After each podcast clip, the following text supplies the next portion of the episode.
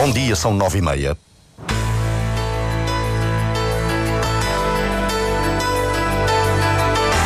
Antena 1 Madeira. Informação.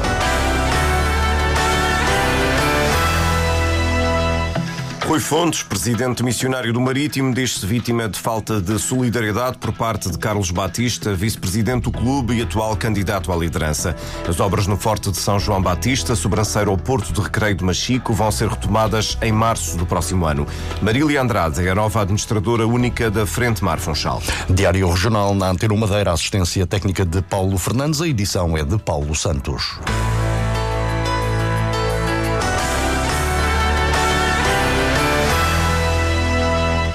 Presidente missionário do Marítimo queixa-se da falta de solidariedade do antigo vice-presidente Carlos Batista, que agora encabeça uma lista à liderança do clube. Na entrevista à Antena 1, Rui Fontes explica os motivos que levaram à ruptura da direção verde-rubra, que provocou a demissão de todos os órgãos sociais e desencadeou as eleições antecipadas do próximo dia 17. A poucos dias de deixar de forma forçada a liderança do Marítimo, a meio do mandato, o presidente missionário não esconde a desilusão pela forma como sai do clube senti foi uma falta de solidariedade em determinados momentos, em momentos decisivos, como foi este de 2022. O caso do Alex também foi um caso uh, que me deixou bastante uh, preocupado e também aborrecido com a forma como as coisas foram conduzidas. Uh, é evidente que sai bastante defraudado, desiludido com aquilo que aconteceu, mas também não me deram tempo para acabar. Não me deram tempo para acabar. Cheguei a pensar em me recandidatar, mas depois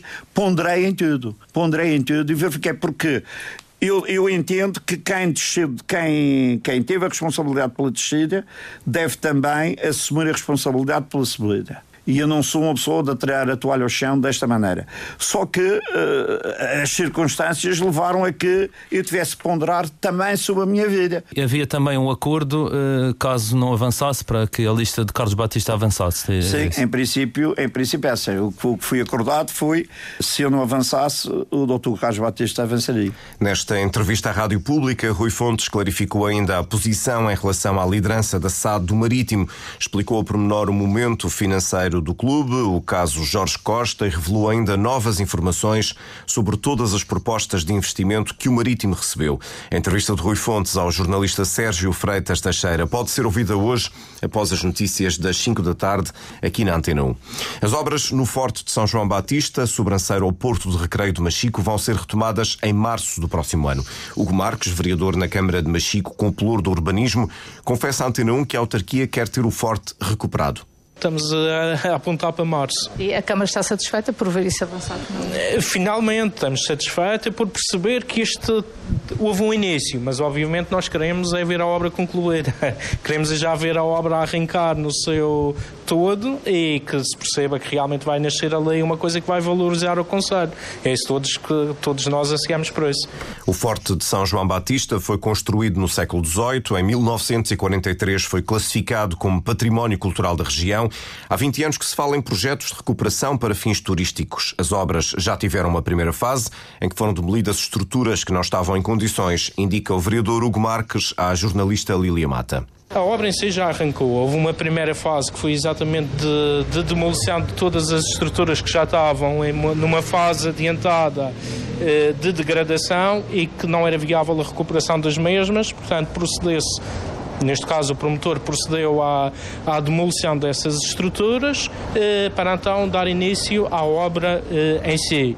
Eh, daquilo que nos foi agora feito chegar por parte de, de, do promotor, eh, a questão seria eh, arrancar a obra de uma vez, sem haver interrupções, e por isso estaria a aguardar que passasse a fase mais severa do inverno, tradicionalmente onde poderia haver alguma interrupção por causa de alguma chuva, e para iniciar no próximo ano já apanhar primavera-verão para iniciar a obra sem, sem interrupções. Obras aguardadas há anos, o forte concessionado em 2018 à empresa turística Nauerels, que segundo a autarquia deverá eh, investir à volta de 4 milhões de euros com as obras de recuperação recuperação.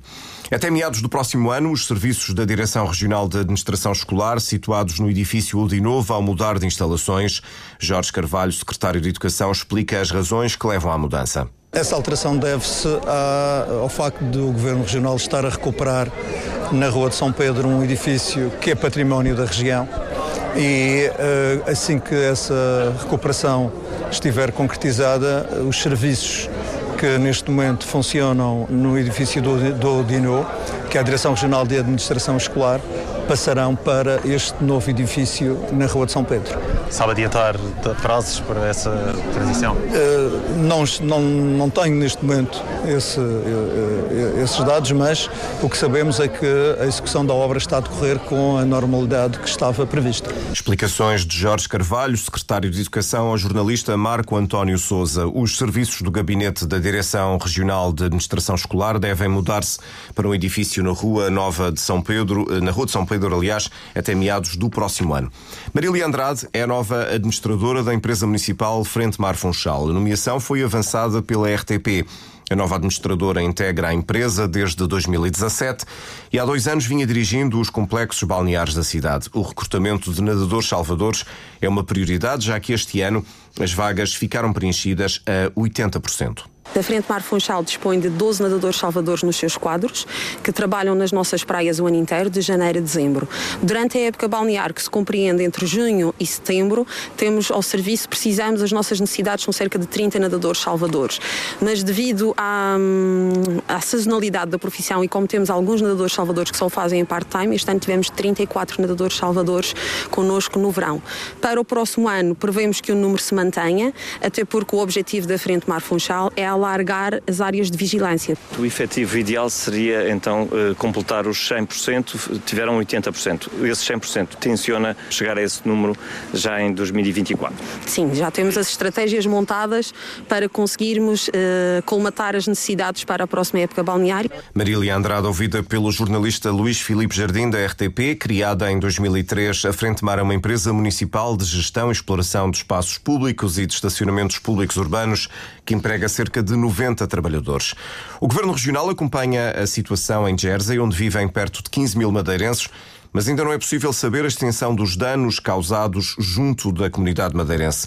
Adianta o diretor regional das comunidades, Rui Abreu. São cerca de 100 famílias que estão desalojadas e que estão neste momento a ser realojados, quer pelo governo de Jersey, quer pela Câmara Municipal de Saint-Hélier, que é a capital da ilha de Jersey que aliás o seu presidente, o Mayor Simon Krokhoft, está neste momento na Madeira. Também não, não temos conhecimento ainda, sabemos que nessas cerca de 100 há algumas famílias portuguesas, sendo portuguesas é muito possível que tenha alguns madeirenses, não são muitos, porque sendo os madeirenses a sua grande maioria dos portugueses lá, portanto é natural que assim seja. Não há ainda informação se são madeirenses ou não, mas é natural tenho alguns, mas que são pessoas que a ser realojadas, uns provisoriamente, outros que têm estragos nas suas casas e com certeza depois Câmara Municipal e o Governo de Gesa irá atendê-los. Rui Abreu, diretor regional das comunidades, são os efeitos da tempestade Ciaran. Foi editado o terceiro livro dos Cadernos da Paz, aborda a guerra colonial e os reflexos da ideologia colonial portuguesa em África. Conta com a participação de um antigo capitão de Abril, o agora general Pedro Pesará Correia.